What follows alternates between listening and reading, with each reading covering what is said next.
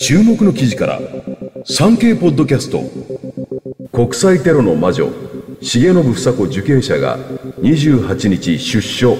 動向に注目。国際テロの魔女などとも呼ばれた日本赤軍の元最高幹部重信房子元最高幹部が5月28日に刑期満了を迎え出所した。獄中で癌を患い体調は思わしくないというが関係者は出所後の動向に注目している。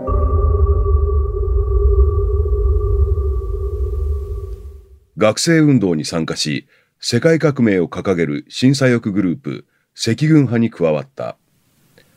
海外拠点を建設するという赤軍派の方針に基づき昭和46年に出国。その後日本赤軍を創設した。日本赤軍はイスラエルテルアビブの空港で自動小銃を乱射し、およそ100人を死傷させるなど、各地で事件を繰り返したとされる。重信元最高幹部は、オランダのフランス大使館が武装占拠されたハーグ事件に関与した疑いで、平成12年に大阪府高槻市で逮捕された。裁判では、ハーグ事件に関して無罪を主張したが、懲役20年の判決が確定し、服役していた。獄中で日本赤軍を解散する声明を発表している。重信房子がいたあの時代。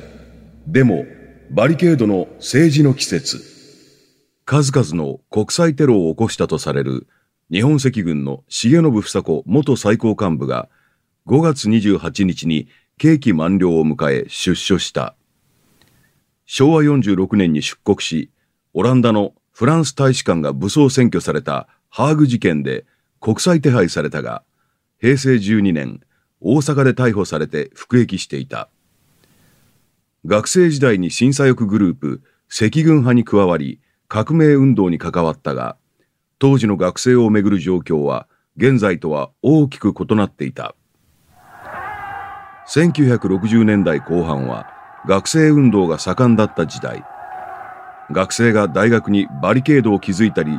講義をストライキしたりする現象が相次いでいた。学生がデモ行進をする風景も日常的にあった。当時の学生は、今は70代だが、現代の学生にとっては想像することすら難しい状況なのかもしれない。インターネットもなく、パソコンも携帯電話もなかった時代。集会を開いて討論したり、自分たちの主張をビラと呼ばれるチラシに印刷して配ったりする学生も多かった。デモ隊が警察と衝突して怪我人が出ることも。学生たちはヘルメットをかぶって角材を持つといったいでたちでデモに臨んでいた。一方、透析、火炎瓶と次第にエスカレートする学生たちに顔をしかめる人も少なくなかった。ただ、紛争の発端には、大学による多額の使途不明金問題などもあり、学生たちの言い分にも一理あると理解を示す人もいた。東大では学生たちが安田講堂を占拠。昭和44年1月には警察との激しい攻防戦が繰り広げられ、東大入試が中止になるといった前代未聞の事件も起きた。時代を読み解くポイントの一つは、ベトナム戦争。米国も深く関与し、泥沼化した。第二次世界大戦の敗戦の記憶も鮮明な時期とあって、日本も間接的に戦争に関わっている、などと反戦運動が盛り上がった。もう一つは大学の大衆化だ。現在の大学進学率は50%を超えているが、当時は15%程度。それ以前は、進学率はもっと低かったが、戦後のベビーブーム世代が大学の進学年齢に達し、学生数が急増した。ごく一部のスーパーエリートだけが行くところと考えられていた大学の位置づけも変化した。当時の学生たちが皆参加していたわけではないが、学生運動が巨大なムーブメントになっていたのは事実だ。こうした学生主導の反体制的な動きは世界各地でも頻発。政治の季節とも言われた。重信房子は普通の子だった。亡き赤軍派議長の記憶。5月28日、日本赤軍の重信房子元最高幹部が出所した。重信元最高幹部は、国内では審査欲の中でも最も過激とされる赤軍派のメンバーで、昭和46年に出国。後に日本赤軍を創設する。産経新聞では、平成20年から21年にかけ、かつて学生運動などに関わった団塊の世代らを取材した連載、さらば革命的世代を掲載したが、その際、赤軍派トップで議長だった塩見隆也さんにもインタビューしている。塩見さんは平成29年に亡くなったが、インタビューした当時、重信元最高幹部の印象について、最初は普通の子だった。リーダーになるようなタイプに見えなかった。と話していた。そして、重信元最高幹部と仲の良かった友人女性の名前を挙げ、むしろ彼女の方がリーダータイプだと思っていた。と振り返った。その女性は後に、昭和47年の連合赤軍事件で仲間に殺害されることになる。今は駐車場の管理員、かつて日本のレーニンと呼ばれた男は、東京都清瀬市の市営駐車場で汗を流していた。昭和40年代半ば、世界同時革命を掲げて武装闘争路線を指揮し、破防法違反罪などで19年9ヶ月の獄中生活を送った元赤軍派議長、塩見隆也さん。昨年末から市のシルバー人材センターに登録し、月9日ほど派遣先の駐車場で働いている。この年になってようやく労働の意義を実感している。一人息子も親父がまともな仕事をするのは初めてだと喜んでいます。それまでの生計はカンパや講演料に頼ってきたというが、